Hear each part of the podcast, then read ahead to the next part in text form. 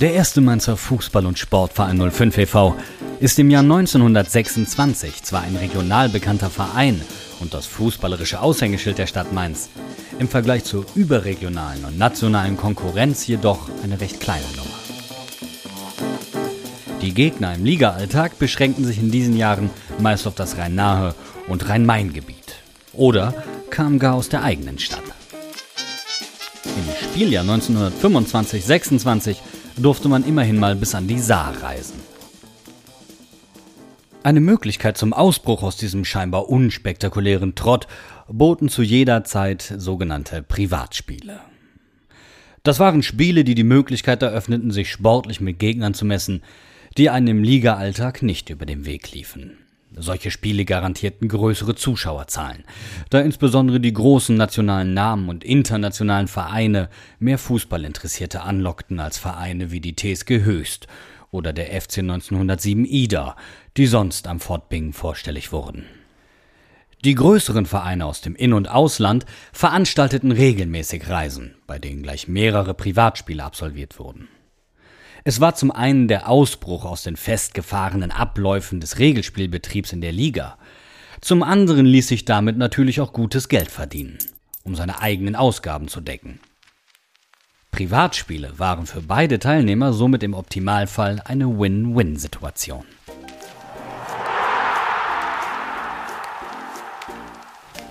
(05) absolvierte regelmäßig solche Spiele und holte sich namhafte Gegner aus dem In- und Ausland nach Mainz.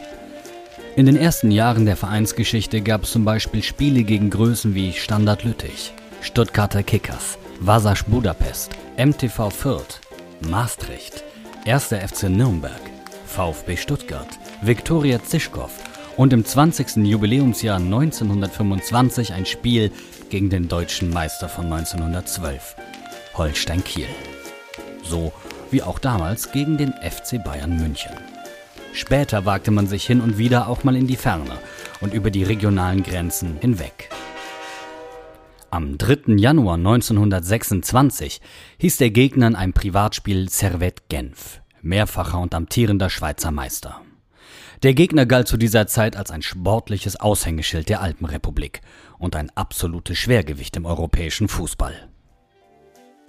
In der zweiten Ausgabe des Es war einmal blicken wir auf diese besondere Partie im Januar 26 zurück, stellen euch die Mannschaft vor, ordnen das sportliche Abschneiden der Mannschaft ein und werfen einen Blick auf die Situation des Vereins. Das glaubt ja kein Mensch! Und ab geht's!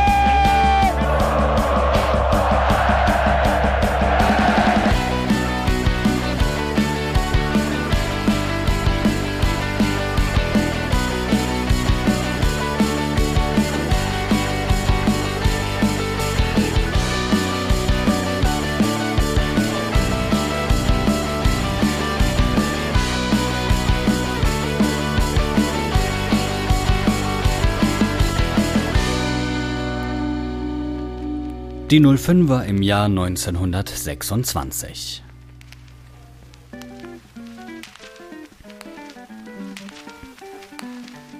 Die Mannschaft der Saison 1925-26 war wahrscheinlich die stärkste der damaligen 20-jährigen Vereinsgeschichte.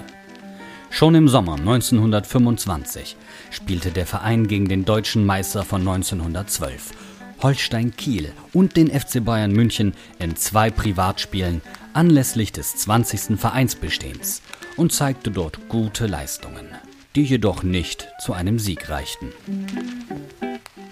Meist agierte die Mannschaft im 2-3-5-System.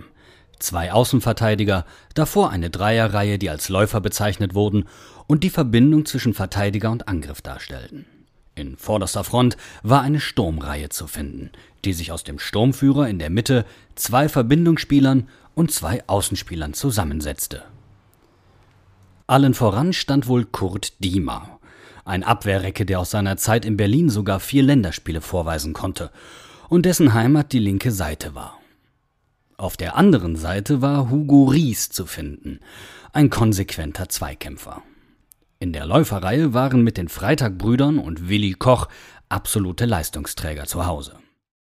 Willi Freitag galt als emsiger Arbeiter, der souverän die Defensive organisierte, das Rückgrat der Mannschaft, der jede Schwäche des Gegners erspäht und geschickt den Angriff an diese Stelle lenkt. Sein Bruder Otto war ein vorzüglicher linker Verteidiger. Dank seiner Erfahrung und Routine entwickelte er sich zu einem gewieften Taktiker. Über Koch haben wir verschiedene Aussagen gefunden. Mal galt er als ein Spieler, der zu sehr auf Sicherung des Spiels aus war. In anderem Zusammenhang wird er als vorzüglicher Läufer von großer Unermüdlichkeit charakterisiert. In keinem Augenblick ließ er seinen gegnerischen Angriffsflügel unbewacht, vergaß dabei jedoch auch nicht, den eigenen Sturm zu unterstützen. Einen starken Eindruck machte während seiner wenigen Spielminuten Högemeier, der sich jedoch verletzte und auf lediglich fünf Einsätze in dieser Saison kam. Im Angriff war der Top-Torschütze der Mannheimer Paul Lipponer Dreh- und Angelpunkt des Mainzer Spiels. Er traf in der Saison 25-26 in 13 Einsätzen 13 Mal. Hart, wuchtig und dabei technisch gut, der mit Fuß und Kopf eine Tormaschine war. So wird er im Buch von Jahr zu Jahr von Christian Kahn charakterisiert. Franz Bickerle, sein Kompagnon im Sturm, reihte sich als zweitbester Torschütze mit fünf Treffern hinter Lippona ein. Ebenfalls gesetzt im Sturm war meist Alwin Bräunig. Mit seiner guten Technik ließ er sich oftmals zurückfallen, verteilte geschickt die Bälle und arbeitete so seinen Kollegen zu. Auf der linken Seite war Georg Kaiser, der von seinen Kameraden nur Kaiserscharsch genannt wurde, zu Hause. Ein schneller Flügelspieler, über den viele Angriffe liefen und dessen Spezialität die Flanken waren. Auf der anderen Seite war Dr. Wilhelm Gleisner zu finden. Die Elf komplettierte der gesetzte Hans Lautner, ein sehr entschlossener und fangsicherer Torwart.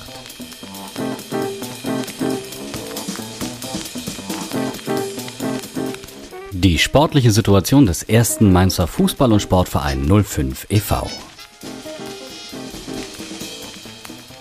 Um die sportliche Situation des ersten MFSV 05 einzuordnen, müssen wir uns die Jahre ab der Saison 1920 anschauen. In diesem Jahr wurde nach dem Ersten Weltkrieg der Spielbetrieb wieder aufgenommen.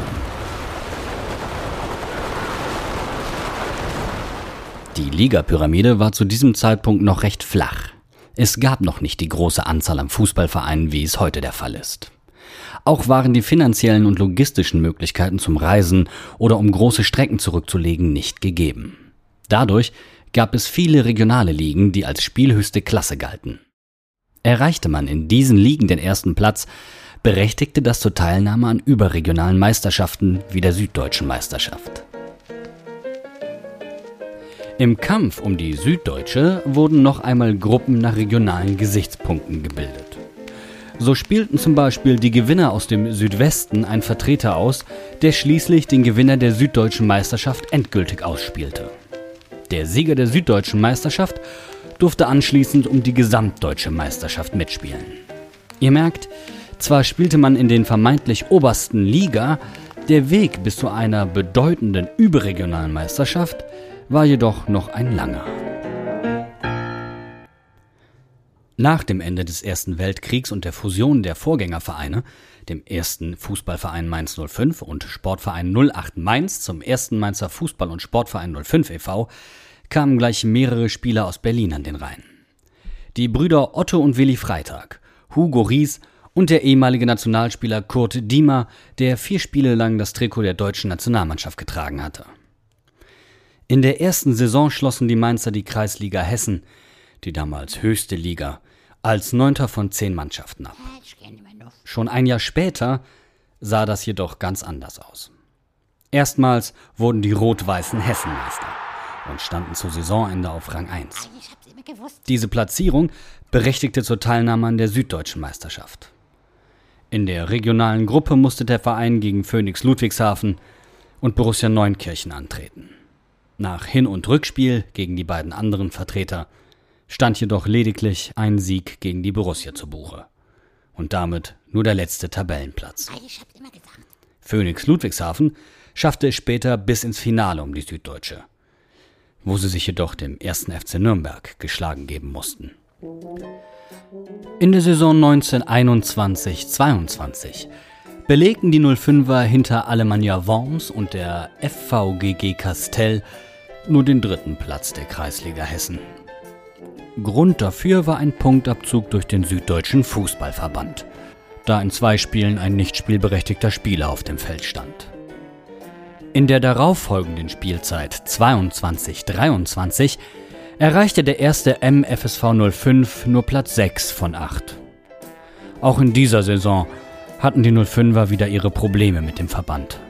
Das Pflichtspiel beim Rivalen von Castell 06 wurde zeitgleich zum lang vereinbarten Jubiläumsspiel gegen den MTV Fürth angesetzt. Der Verband zog seine Absicht, den Termin zu verlegen, zurück. Kurzerhand schickte der Verein nun die zweite Mannschaft auf die andere Rheinseite, die sich jedoch wacker schlug und nur mit 3 zu 1 verlor. Durch diese schlechte Platzierung und einer zur neuen Saison geänderten Ligazusammenstellung stand der Verein als Absteiger fest.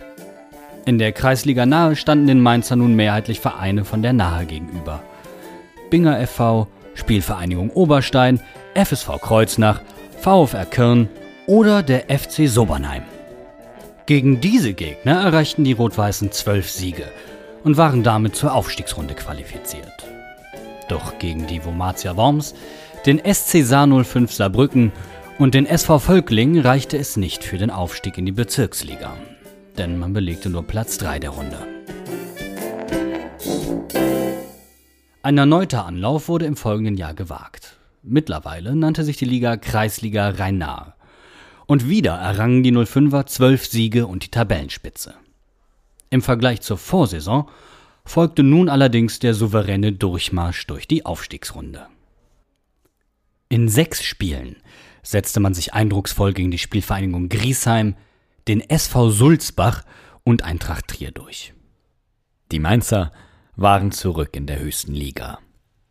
Die Saison 25-26 startete zwar mit einer deutlichen Niederlage gegen den SV Wiesbaden, die 05er waren jedoch trotzdem frohen Mutes und positiv gestimmt für die restliche Saison. Denn der Erstplatzierte dieser Runde durfte an der Süddeutschen Meisterschaft teilnehmen.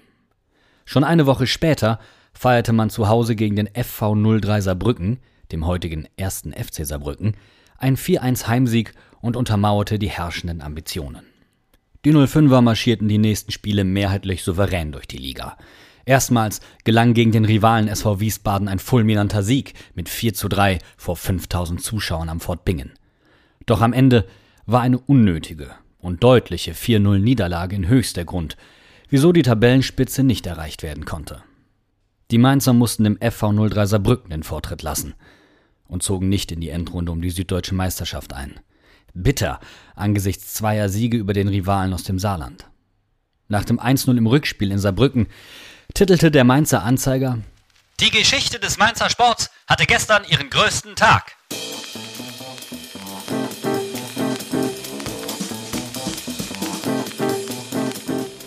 Ein Privatspiel gegen den amtierenden Schweizer Meister.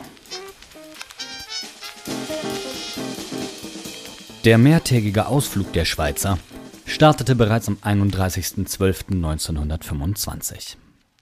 Am Silvestertag stieg die Reisebesatzung in Genf in den Zug und kam nach mehreren Umstiegen und einer ausgiebigen Grenzkontrolle an ihrem ersten Etappenziel an. Frankfurt. Es war für den Verein die erste Reise nach Deutschland, nachdem in den Jahren zuvor bereits einige andere Länder wie Frankreich, Spanien oder Italien für Privatspiele bereist wurden.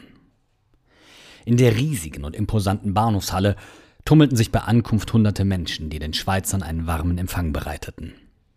Unter ihnen war auch der Präsident des FSV Frankfurt. Dieser überreichte den Gästen einen großen Blumenkranz zur Begrüßung und sprach vor der großen Masse die ersten Lobesworte auf Servette Genf. Das Hotel lag unweit des Hauptbahnhofs im Bahnhofsviertel, zwei Minuten Fußweg entfernt. Viel Zeit zum Ausruhen hatten die Genfer jedoch nicht. Schnell wurden die Zimmer bezogen und es wurde sich frisch gemacht. Denn abends stand bereits ein erster offizieller Empfang an. In Anwesenheit zahlreicher Vereinsmitglieder des FSV Frankfurt entwickelte sich ein munterer Abend bei reichlich leckerem Bier, wie später in einem Reisebericht der Schweizer zu lesen war. Während sich der Großteil der Bornheimer Delegation verabschiedete, um mit ihren Familien in das neue Jahr zu starten, genossen die verbleibenden Gäste noch das abendliche Treiben in der Frankfurter Innenstadt. Wobei es nicht sonderlich ausschweifend gewesen sein muss.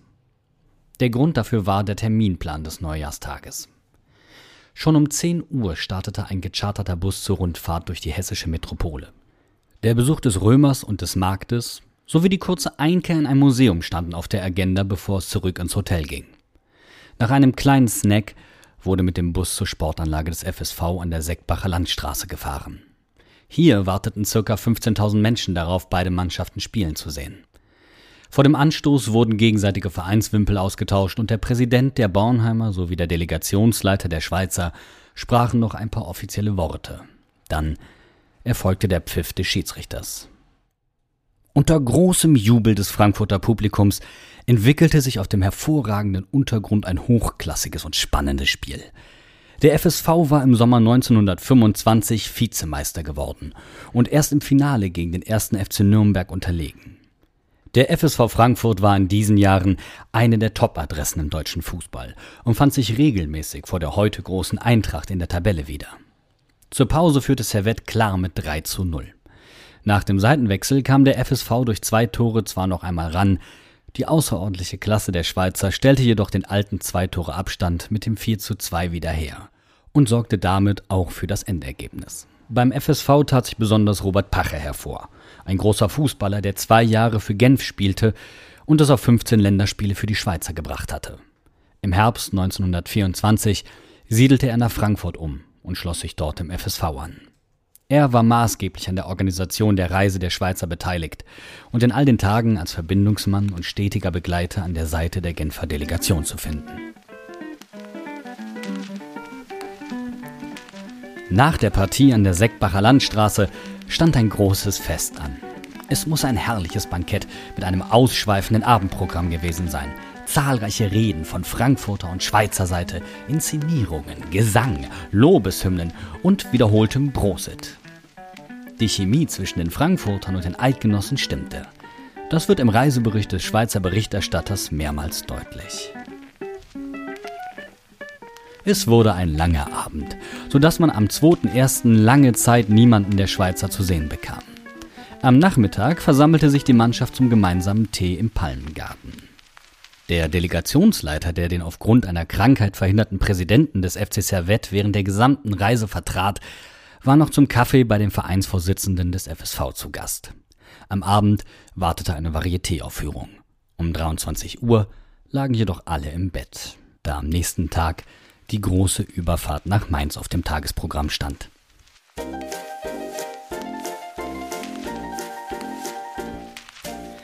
Der Mainzer Anzeiger, die einzige Tageszeitung zu dieser Zeit und der Vorgänger der heutigen Allgemeinen Zeitung, berichtete schon in den Tagen vor dem Spiel mit gleich mehreren Artikeln über das bevorstehende Spiel. Sie überschlug sich mit Lobeshymnen auf Servette Genf und stellte die Mannschaft ausgiebig vor. Das ganze Interesse von Mainz und Umgebung konzentriert sich auf das Spiel unseres heimischen Bezirksliga-Vertreters am kommenden Sonntag, den 3. Januar 1926 gegen Servette Genf, den Meister der Schweiz. Hoffentlich hat der Wettergott ein Einsehen und beschert uns gutes Wetter, denn Servette Genf gesehen zu haben, können sich nur wenige rühmen. Und die Mannschaft hat, wo sie auch angetreten ist, sich der größten Beliebtheit ob ihres feinen Spiels erfreut. Der Reporter, aber auch die Mainzer Fußballfreunde sind voller Spannung auf das Aufeinandertreffen. Es wird am Spieltag mit einem erhöhten Zuschauerinteresse gerechnet. Daher wird darum gebeten, sich sein Ticket im Vorverkauf bis Samstagabend beim Sporthaus Diemer in der Bingerstraße 4 zu holen. Wie viele Zuschauer sich später am Fort Bingen tummeln, ist leider nicht überliefert. Willkommen Servette Genf, dem Meister der Schweiz in Mainz. Als Gruß rufen wir den Schweizer Gästen zum Willkommen in unserer Vaterstadt, dem goldenen Mainz, an den Ufern des Rheins, der seinen Ursprung in gutem, schönem Vaterland hat, dem Land der Seen, der weißen Berge, der grünen Wiesen und herrlichen Wälder und der leuchtenden Birne. Ein donnerndes Hip Hip Hurra! Ah ja, mir leuchtet auch langsam die Birne. Am Samstag, einem Tag vor dem Spiel, erscheint in Mainzer Anzeiger die folgende Vorstellung der Genfer Mannschaft, beziehungsweise der wichtigsten Spieler, die mit auf Reisen sind. Die Schweizer Mannschaft bringt folgende Spieler mit. Scheer, Torwart, nach Pulver der beste Schweizer international. Fehlmann, Verteidiger, 20 Mal international, seit 1909 in der Ländermannschaft. Raymond, Verteidiger, 11 Mal international unter anderem Olympiade Paris. Leisenheimer, Verteidiger, Ersatz. Bailey, Läufer, sehr schnell und noch äußerst jung und sehr talentiert. Pichler, Mittelläufer. International. Zurzeit der beste Mittelläufer der Schweiz. Turling. Links außen. Engländer von Geburt. Wird als der Beste der Schweiz auf seinem Posten angesehen. Ziele. Halb links. Tschechischer Nationalität. Durchschlagskräftig mit Bombenschuss. Barcelo. Mittelstürmer. Mehrfach international. Seit zwei Jahren aus der Jugend aufgerückt. Rabanel. Halb rechts. Für den verletzten Lüthi aufgestellt. Sehr gut. Kellermüller. Rechts außen. Mehrfach repräsentativ. Ferner Ersatz. Beiner, internationale Läufer älterer Garde. Sutter, gefährlicher Stürmer. Landi, Kapitän der Reservemannschaft. Servette steht seit fünf Jahren unter der Leitung des englischen Trainers Duckworth, der mit der Mannschaft die besten Erfolge erzielte. Die Elf spielt sehr schnellen, technisch guten und meist flachen Kombinationsball. Die Spielweise ist sehr elegant. In Länderkämpfen stellt Servette immer einige Spieler und ist eine Schweizer Ländermannschaft ohne Servette-Spieler kaum mehr denkbar. Fünf Spieler von Servette nahmen an der Pariser Olympiade teil. Außerdem wird dazu aufgerufen, die Gäste aus der Schweiz zahlreich am Mainzer Bahnhof zu empfangen. Mal. Die genaue Ankunftszeit wird am Zigarettenhaus Gerlich, Münsterplatz, am Samstagnachmittag angeschlagen. Und es wäre sehr zu begrüßen, wenn die Mainzer Sportanhänger die Schweizer Gäste am Hauptbahnhof empfangen würden. Was? Achso. Auf Gleis 241 der ICE nach Friedrichshafen. Wie immer zu spät. Der Bitte kommen zahlreiche Mainzer Fußballfreunde nach. Der Reisebericht der Genfer Delegation spricht später von einer Menge neugieriger Menschen und dass sie den Bahnhof nur mit Mühe verlassen konnten. Nach dem ersten Empfang am Bahnhof wird die Delegation zu einem Essen in das Gutenberg Casino geführt. Eine Lokalität, die zur damaligen Zeit regelmäßig für Vereinsveranstaltungen genutzt wurde. Diese befand sich am Neubrunnenplatz. Im Anschluss geht es in Kraftwagen zum Sportplatz. Zum Großkampftag ersten Ranges eröffnete die Sportanlage am Fort Bingen ihre Pforten. In der Ankündigung wird ausdrücklich darauf hingewiesen, dass das Spiel bei jeder Witterung stattfindet. Das ist besonders hervorzuheben, da es in den Tagen vor dem Spiel in ganz Westdeutschland zu teilweise heftigen Regenfällen kam, was die Pegel am Main und Rhein deutlich anstiegen ließ. In Köln und Koblenz standen zu dieser Zeit Teile der Stadt unter Wasser. Mainz war davon jedoch nach unseren Recherchen nicht betroffen. Gut hat es dem Platz jedoch sicherlich nicht getan. Titulieren die Gäste den Frankfurter Rasen noch als feinstes Billard, so ließen sie am Mainzer Geläuf keinen grünen Grashalm. Das Land ist völlig grasfrei und außerdem alles holprig. Es wird auch dem Spiel der Schweizer Profis sicherlich nicht gut getan haben.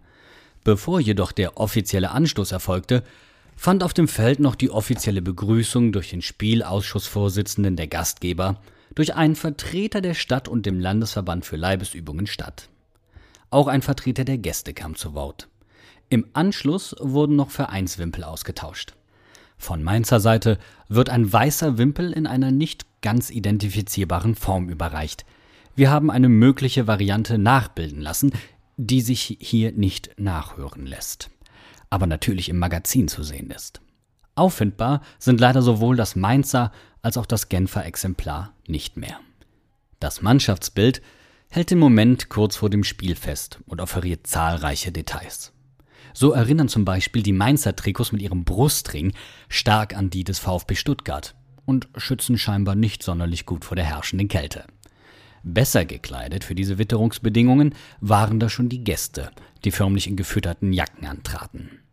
Die Leitung des Spiels lag in den Händen des hervorragenden Schiedsrichters Alois Laut vom VfR in Mannheim, womit die Gewähr für einen erstklassigen und fairen Sport geboten war. An dieser Stelle wollen wir einfach komplett den Spielbericht im Mainzer Anzeiger zitieren, lässt dieser am besten in das Spiel, aber auch die damalige Zeit mit ihrer Sprache eintauchen. Das Ergebnis muss weit über die Mainzer Stadtgrenzen hinaus aufhorchen machen. Wer ehrlich ist, muss anerkennen, dass Mainz 05 hier eine Leistung vollbracht hat, die rückhaltlose Anerkennung verdient. Was man auch zur Herabminderung des Erfolgs anführen mag, die Tatsache bleibt bestehen, dass Mainz 05 allererste internationale Klasse geschlagen hat. Daran lässt sich nicht rütteln und schütteln. Und dieser Sieg beweist deutlicher als die beiden unbestreitbaren Siege über FV Saarbrücken, dass Mainz 05, der ungekrönte Meister des Bezirks Rheinhessen-Saar ist, allein fähig und würdig, den Bezirk würdig zu vertreten. Mag man in Saarbrücken die Fanfaren der Selbstüberhebung blasen. Mainz 05 lässt Taten sprechen und diese wiegen tausendmal schwerer als aller Tamtam und alle Vorschusslorbeeren. Es ist nicht das erste Mal, dass Mainz 05 internationale Klasse schlägt. Erinnert euch, dass Vasas Budapest in Mainz eine Niederlage erlitt und auch im Rückspiel nur ein Unentschieden erzielen konnte. Und heuer ist es FC Servette Genf. Servette ist ein Name, den in den lateinischen Ländern jedes Kind kennt, neben FC Barcelona wohl der berühmteste Fußballclub Westeuropas, viermal Meister der Schweiz, zuletzt 1925 und fast ununterbrochen nicht weniger als viermal Meister der Westschweiz, deren hervorragender Vertreter in jeder Beziehung er ist. Im Privatspielen stets bewährt, hat Servette die besten Mannschaften Europas bei sich empfangen und meistens geschlagen. Ebenso in Frankreich, Belgien, Italien und Spanien die größten Erfolge erzielt. Nach Deutschland kommt die Elf zum ersten Male, doch ist ihr Ruhm bereits vorausgeeilt durch die Leistungen Pache und Dietrich, die beide dem Servett entstammen. So urteilt das Programm des FSPV Frankfurt, des dreimaligen Meisters des Mainbezirks, über die Schweizer. Und FSPV Frankfurt wurde von ihnen am Neujahrstag 2 zu 4 geschlagen.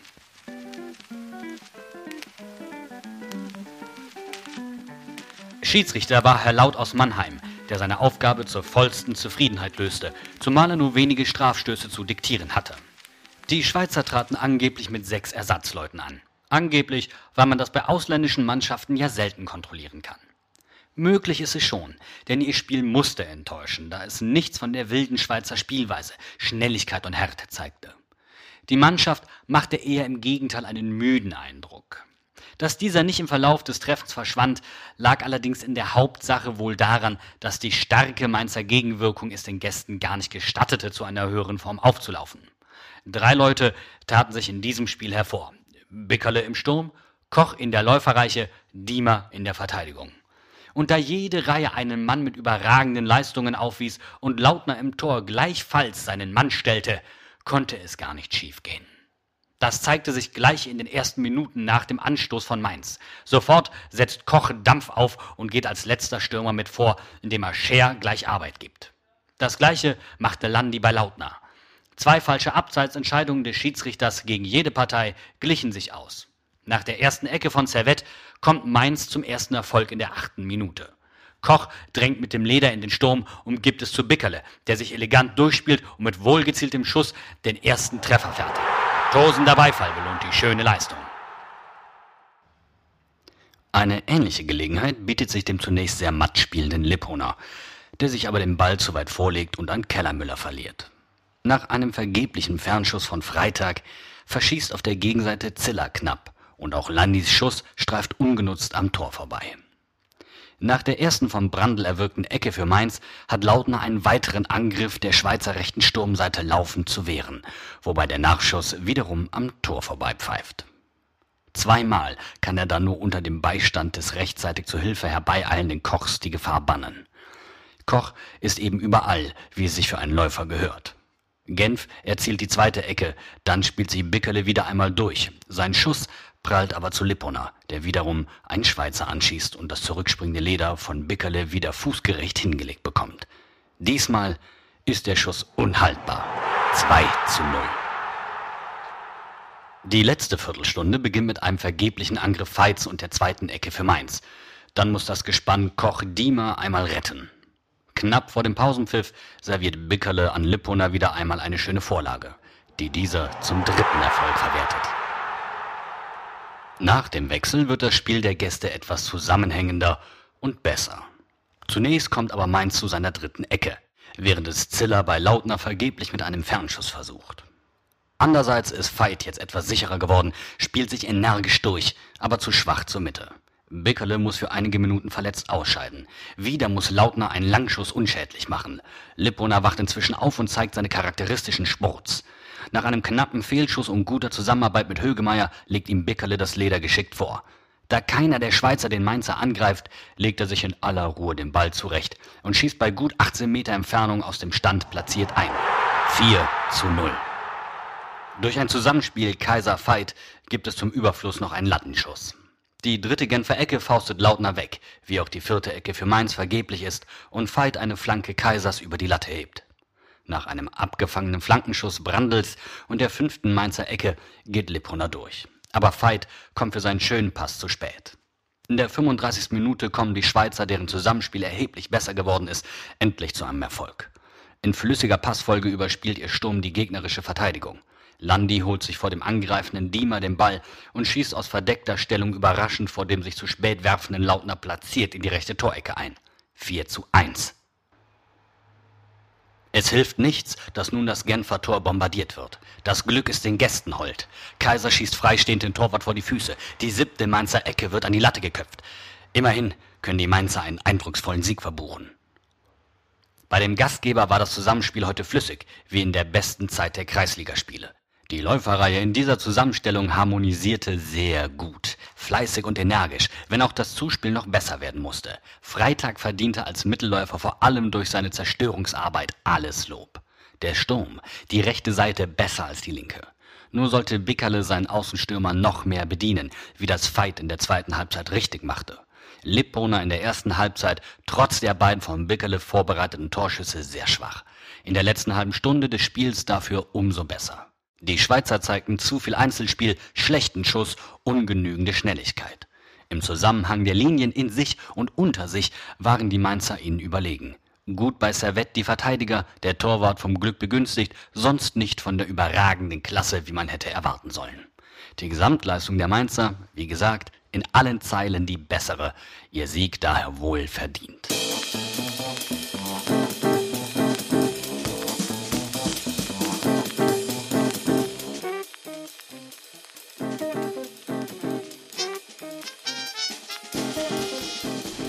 Der erste Mainzer Fußball- und Sportverein 05 e.V. ging einmal mehr als Sieger vom Platz und sorgte sportlich für Aufhorchen. Die Niederlage kam für die Gäste scheinbar in ihrer Deutlichkeit sehr überraschend, wie im Reisebericht zu lesen ist. Es ist natürlich sehr bedauerlich, dass wir unser Kunststück von zwei Tagen zuvor nicht wiederholen konnten. Scher im Tor hat sich besonders hervorgetan, sowie Kellermüller hinten, aber über dieses Spiel sollte man besser nichts sagen. Trotzdem folgten sie nach dem Spiel der Einladung zu Kaffee mit Tanz in einem festlich vornehm dekorierten Saal. Bei freiem Eintritt folgten dieser Einladung nicht nur die Mannschaften und die Offiziellen, sondern auch zahlreiche Sportsfreunde. Beim Einmarsch der Schweizer spielte eine Kapelle die Schweizer Nationalhymne und die Gäste sangen begeistert mit. Es muss eine fröhlich losgelöste Stimmung gewesen sein und es entwickelte sich ein munteres, fröhliches Treiben. Viel zu früh mussten die Gäste die kleine Feier jedoch verlassen. Ein abschließendes Hip Hip Hurra verabschiedete die Genfer, die sich auf die Rückreise nach Frankfurt machten. Dort erwartete sie im Hotel eine Nachricht von Robert Pache, dass der Tross noch einmal in Bornheim erwartet wird. Nach dem Abendessen wird die Genfer Reisegesellschaft dort in einer Gaststätte mit einem tosenden Applaus und endlosen Ovationen empfangen. Wir haben das Gefühl, in Frankfurt echte Freunde gefunden zu haben und verbringen diesen Abend wirklich als Familie, war das Fazit des Abends im Reisebericht. Genug hatten einige Spieler jedoch nach diesem Abend noch nicht. Eine Anekdote aus dem Reisebericht der Genfer lässt dabei sehr schmunzeln und deshalb wollen wir sie euch natürlich nicht vorenthalten. Im Hotel sind Cher und Zilla furchtbar durstig und wollen trotz Duckys Bitten nicht ins Bett gehen. Um sie zu entscheiden, wird eine große Flasche Mumm gebracht. Aber Horror, sie enthielt das beste Rheinwasser, das wir finden konnten. Zilla macht ein schreckliches Gesicht, aber Cher trinkt trotzdem. Mit einem Schmunzler ging die Reise der Genfer zu Ende. Am nächsten Tag stand die Rückreise an, die erst spät abends in der Südwestschweiz endete. Anders als in Frankfurt und Mainz werden sie dort nur von ein paar Bahnhofbediensteten empfangen. Welch Kontrast zu den aufregenden Tagen im Rhein-Main-Gebiet, die sicherlich noch lange nachhallen.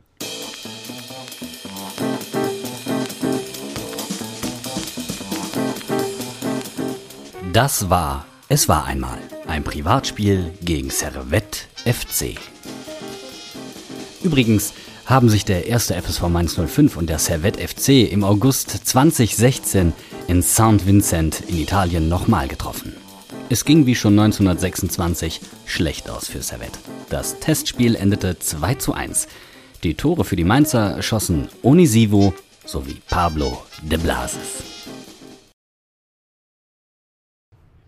Hinter der Ausgabe versteckt sich die Fanabteilung, die AG Vereinsgeschichte und die Supporters Mainz. Inhalt Nils Friedrich, Layout Max Kling, Lektorat André Gallei, Evelyn Roth, Cover Oliver Michels. Vertont von den Hinterhofsängern durch Jan Budde. Nils, das ist eure zweite Ausgabe. Wenn man diese Ausgabe jetzt mal beziffern müsste, wie viel Zeit, wie viele Menschen, vielleicht auch wie viel Geld steckt ihr eigentlich da rein in diese Produktion? der zeitliche Aufwand lässt sich eigentlich ähm, gar nicht so genau beziffern, weil einfach viel, viel Zeit und viel, viele, viele, viele Stunden ähm, draufgehen für die Recherche oder auch für die Vorbereitung äh, von Gesprächen, die wir, die wir führen. Wir sitzen auch immer viel in, in irgendwelchen Archiven, um zu suchen und ähm, spulen da irgendwelche Mikrofilme hin und her und versuchen uns da in äh, alte Schriften einzulesen, was unheimlich viel Zeit und Energie kostet und ähm, oftmals auch gar nicht unbedingt zu dem konkreten ähm, Punkt führen, den wir rausfinden wollten, ähm, sodass äh, da manchmal am Ende vom, vom, von so einem Recherchetag äh, mehr Fragezeichen oder mehr offene Themen auf einmal äh, vorhanden sind, als ähm, wir Fragen stellen könnten, was zumindest den Vorteil hat, dass äh, uns erstmal die nächsten Stories wohl nicht ausgehen werden und wir noch ein paar Hefte äh, füllen können.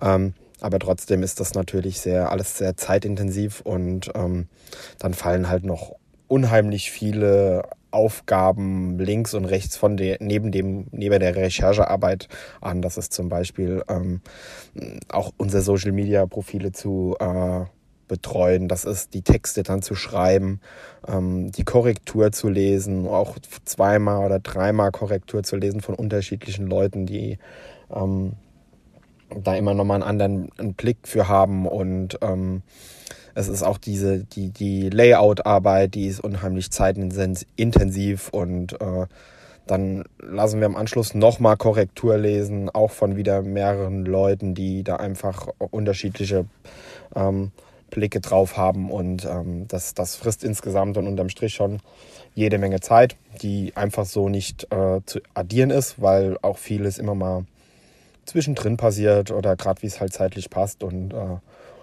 da Buch zu führen, das wäre wär sehr müßig, wäre sicherlich mal interessant, ähm, da am Ende vom, vom Tag so eine, eine Zahl zu haben, aber ähm, ja, es ist einfach nicht machbar und der finanzielle Aufwand ähm, ja, also wenn wir unsere Arbeitszeit da irgendwie aufrechnen, was wir natürlich nicht tun, weil wir machen es ja immer noch aus Idealismus und weil wir Spaß dran haben und äh, weil wir da Sachen rausfinden und uns auch allen möglichen Menschen oder du fünf Fans auch zur Verfügung stellen wollen und äh, das in Geld aufzuwiegen, das ist, ist auch einfach nicht möglich. Trotzdem fallen links und rechts äh, auch hier ähm, natürlich Kosten an. Es ist jetzt egal, ob es Fahrtkosten sind, die, äh, irgendwo hin in, in, ein Archiv zu fahren, was vielleicht nicht mal direkt in Mainz ist oder äh, auch dort dann Gebühren zu bezahlen. Ähm, natürlich kostet eine Homepage Geld und äh, mal eine Anschaffung irgendwas äh, schlägt auch finanziell raus, was wir durch den kleinen Gewinn, den wir mit den Heften machen, äh, da irgendwie deckeln können. Ähm, aber ja, das Ehrenamt ist auch hier groß geschrieben, aber wie gesagt, wir machen das alle sehr gerne. Und ähm, ja, hinter dem Heft verbirgen sich so vier, fünf, sechs Leute. Ähm, je nachdem ist, wie gesagt, jemand, der, der da sehr intensiv recherchiert und schreibt. Äh, dann haben wir einen sehr guten Layouter, der das wunderbar macht.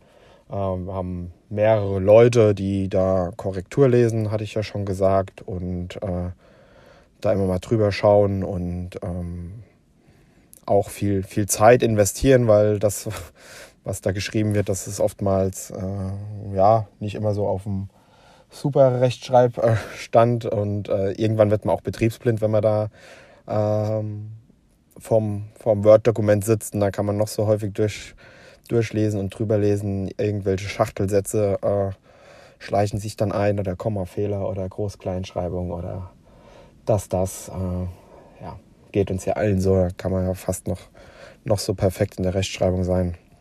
Äh, Fehler sind menschlich, menschlich und da sind von wir auch nicht befreit. Und ähm, dann haben wir noch jemanden, der die Homepage betreibt, den Newsletter einstellt und rausschickt und ähm, ja, fünf, sechs Leute, ähm, die da ihren Beitrag leisten und ähm, genau, das steckt hinter dem Heft.